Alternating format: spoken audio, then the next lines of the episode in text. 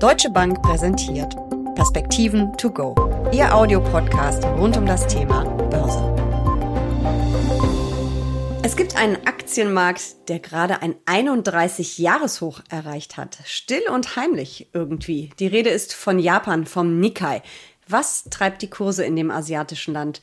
Was heißt überhaupt 31 Jahreshoch? Ist der Markt für Privatanleger noch spannend? Darüber müssen wir sprechen. Wir, das sind Uli Stephan von der Deutschen Bank und ich, Jessica Schwarzer. Und damit herzlich willkommen zu den Perspektiven to go. Uli, ein 31-Jahres-Hoch, das klingt erstmal richtig super, aber ist es das auch? Also wenn ich den Nikkei beispielsweise vergleiche mit dem amerikanischen S&P 500 oder mit unserem DAX? Genau, da muss man dann auf die Preisindizes gucken, um sie wirklich auch vergleichen zu können, weil der Nikkei eben auch ein Preisindex ist. Das bedeutet, dass Dividenden, Bezugsrechte etc. nicht reinvestiert werden, sondern dass es nur auf die Preise geht. Hier hat, äh, wie du richtig sagst, der Nikkei jetzt ein Niveau wieder erreicht, was er zuletzt Mitte, der Neun Mitte 1990 äh, gehabt hat. Äh, damals stand der deutsche Aktienindex so in etwa bei 1800 Punkten. Der Preisindex steht heute bei 6300, hat sich also mehr als verdreifacht. Äh, noch viel spektakulärer sieht es allerdings beim S&P 500 aus. Äh, der stand damals bei gut 350 Punkten. Heute wissen wir ja deutlich über 4000. Also da ist eine weit über Verzehnfachung äh, hier im Spiel. Und insofern sieht man, dass der amerikanische Aktienmarkt hier über die letzten 30 Jahre wirklich alles andere, ich hätte jetzt fast gesagt, in Grund und Boden performt hat. Aber wie kommt denn das, dass Japan da so hinterhergehinkt hat und eigentlich natürlich dann eine Null-Performance geliefert hat? Weil Japan eben Ende der 80er, Anfang der 90er Jahre eine spektakuläre Blase hatte. Wir haben ja damals davon gesprochen, dass die Immobilien absolute Höhen erreicht haben. Der japanische oder das, das Areal des japanischen Kaiserpalastes war mehr wert als ganz Kalifornien. Also wirklich eine spektakuläre Blase. Wie ist es zu dieser Blase gekommen? Die G5, damals noch ohne Italien und Kanada, haben sich darauf verständigt, im Plaza-Abkommen 1985 äh, den Dollar abwerten zu wollen. Der Dollar war ihnen zu stark geworden, auch den Amerikanern zu stark geworden. Er sollte abwerten, äh, damit die Amerikaner eben ihr Leistungsbilanzdefizit abbauen äh, konnten. Das hat dann gewirkt. Äh, tatsächlich ist der Yen also deutlich stärker geworden und mit dem starken Yen hat es sehr viel Geld angezogen in Yen-Assets. Also es sind dann eben Immobilien und Aktien gekauft worden und die haben zu dieser unglaublichen äh, Blase geführt, die dann eben 89, 90 geplatzt ist äh, mit einem äh, spektakulären Verlust, der nochmal bis heute gar nicht aufgeholt ist. Der Höchststand beim Nikkei waren äh, knapp 39.000. Wir stehen jetzt bei 30.500, aber wir haben eben mal wieder die 30.000 überschritten und das allein ist also schon eine Bemerkung. Also ein eigentlich beeindruckendes äh, Comeback, auch wenn der Markt absolut hinter allen herhinkt. Wir reden ja immer von äh, japanischen Verhältnissen, wenn wir auf unsere Geldpolitik schauen.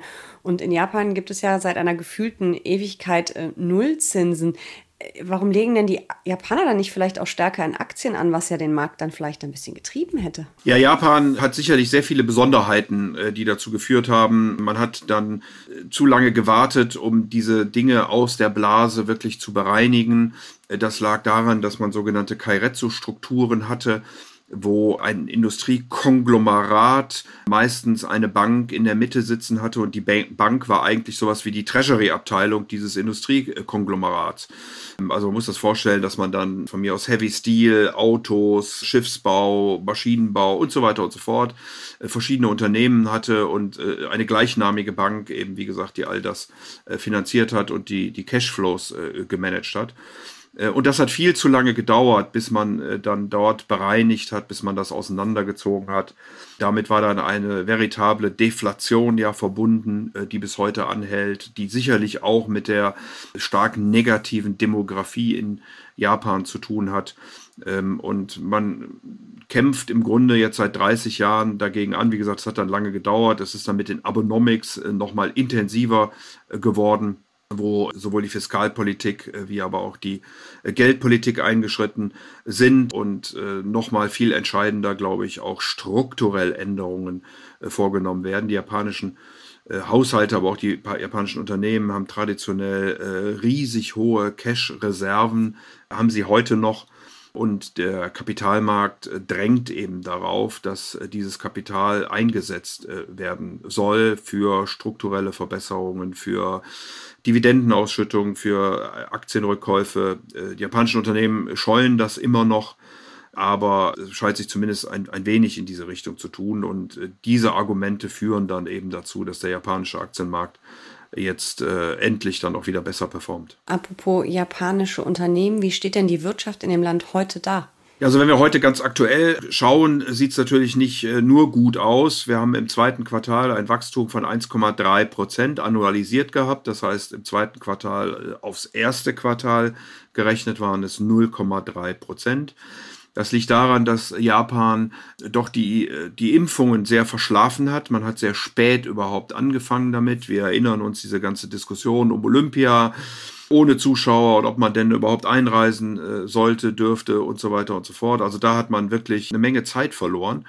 Jetzt äh, ist die Impfkampagne äh, ja, nimmt deutlich Fahrt auf. Mittlerweile sind 80 Prozent der Erwachsenen geimpft. Die Impfquote insgesamt liegt wohl irgendwie so bei knapp 60 Prozent. Aber wie gesagt, wird äh, täglich und stark ausgebaut. Man nimmt jetzt an, dass die Notstände äh, der Präfekturen beispielsweise in Tokio zum Ende diesen Monats aufgehoben werden könnten.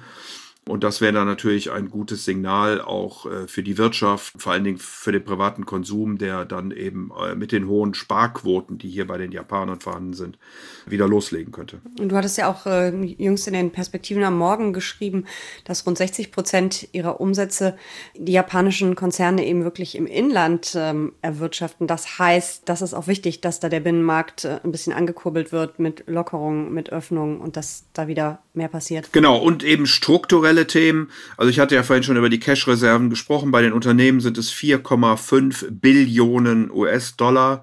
Also es ist schon manche einem sein ganzes Geld. Äh, bei den privaten Haushalten sind es 8,3 Billionen Euro, die hier äh, Liquidität zur Verfügung stehen.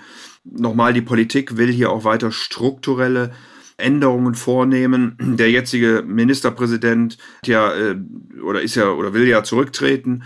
Äh, insofern erwarten uns auch Neuwahlen. Ähm, vor den Wahlen sind typischerweise die Märkte sogar ganz gut gelaufen in Japan. Also ähm, da steht sicherlich noch einiges an und äh, von den drei Kandidaten, die da im Moment genannt werden als Nachfolger, äh, Kono, Takaishi und Kishida sind zumindest mal zwei, nämlich Kono und Takaishi, welche die doch sehr stark in Richtung Abenomics weitere strukturelle Verbesserungen gerade für die Wirtschaft, Rahmenbedingungen. Kichai da ist äh, eher bei der Frage der Umverteilung, Unterstützung der, der Haushalte. Äh, das wird weniger wirtschaftsfreundlich jetzt hier interpretiert sei es drum, diese Wahlen stehen an und könnte eben dann sein, dass die Maßnahmen, die äh, AB und sein Nachfolger schon eingeleitet hat, sogar nochmal verstärkt werden können. Mhm. Schauen wir uns doch mal ein bisschen konkreter den japanischen Aktienmarkt an. Welche Branchen sind denn da besonders stark? Welche Unternehmen kenne ich vielleicht sogar als deutsche Anlegerin, die natürlich international investiert, aber ich bin da ehrlich gesagt ein bisschen blank. Ja, wir dürfen ja, weißt du ja, nie über Einzeltitelnamen äh, konkret sprechen, aber wir kennen natürlich alle die großen Elektronikkonzerne, die großen Automobilkonzerne. Es gibt ganz viele Weltmarktführer, auch im Maschinenbau, gerade auch bei der Medizintechnik in Japan.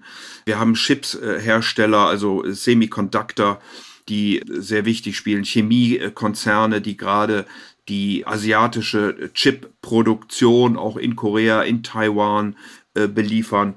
Also da ist schon eine sehr, sehr moderne Industriestruktur vorhanden, äh, sehr leistungsfähig, äh, sicherlich auch dann von einer Erholung profitieren sollte. Also insofern ist das wahrscheinlich nicht so verwunderlich. Auch da sind wir seit längerer Zeit der Meinung, dass man dann nach vorne hin mit einer Erholung eher die Reopening-Aktien haben sollte, die Zykliker, sowas wie Stahl, Maschinenbau, Elektro, Technik, Elektronik, Finanzen aber sicherlich auch all diejenigen, die eben in der Technologie unterwegs sind, äh, Thema Chips und Semiconductor.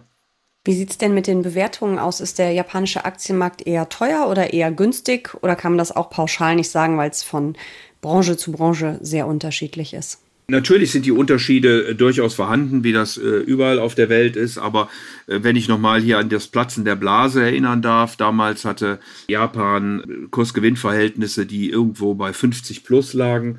Äh, heute hat sich das doch deutlich eingeengt. Also für das Jahr 2021 reden wir über 16,7, für 22 dann über 15,5. Also das sind sicherlich mit anderen Märkten durchaus vergleichbare Werte ähm, mit dem amerikanischen Markt äh, verglichen, zum Beispiel äh, ausgesprochen günstige Daten. Also insofern hat sich da die Bewertung Japans insgesamt äh, deutlich relativiert.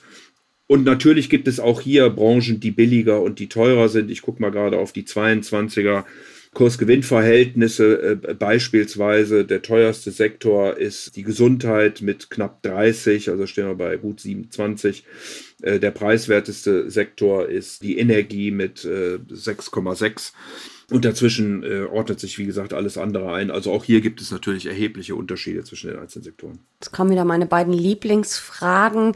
Wie viel Japan gehört denn ins Depot? Klar, abhängig von der Strategie, die man fährt und der Risikoaffinität. Aber kann man so eine Richtschnur sagen, wie groß ist der Markt überhaupt? Wie groß ist vielleicht der Anteil am MSCI World? Man gibt ja immer so Pi mal Daumen. Ich glaube, da ist es sogar das zweit- oder drittgrößt gewichtete Land, wenn ich es recht in Erinnerung habe, nach den USA. Aber die USA ja weit über 60 Prozent, also dadurch dann relativ mickrig.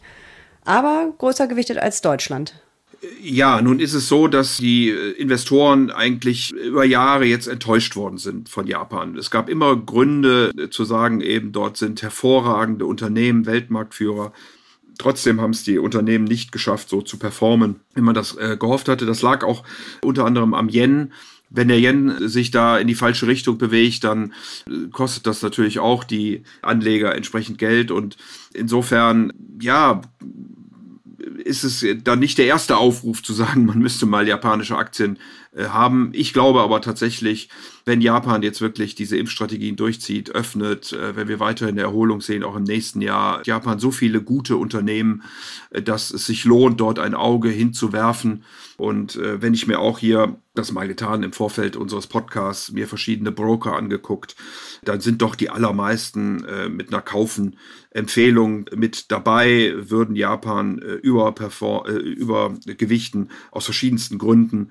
Die meisten gehen aber in die Richtung eben, dass es äh, doch moderat bewertet ist, dass die Gewinne, die Gewinnentwicklungen weiter positiv sind, dass wir nach wie vor diese hohen Cash-Bestände haben und viele Zykliker in diesem Markt sind, die natürlich von einer weiteren Erholung dann profitieren sollten. Also ich würde durchaus äh, einen Blick auf Japan äh, werfen und würde auch durchaus äh, natürlich sehr selektiv hier ähm, äh, kaufen wollen. Selektiv heißt, ich würde mir eher Einzeltitel angucken oder wäre es ähm, auch eine gute Idee, mir vielleicht einen aktiv gemanagten Japan-Fonds ins Depot zu legen oder sogar mein Lieblingsthema, ein Japan-ETF?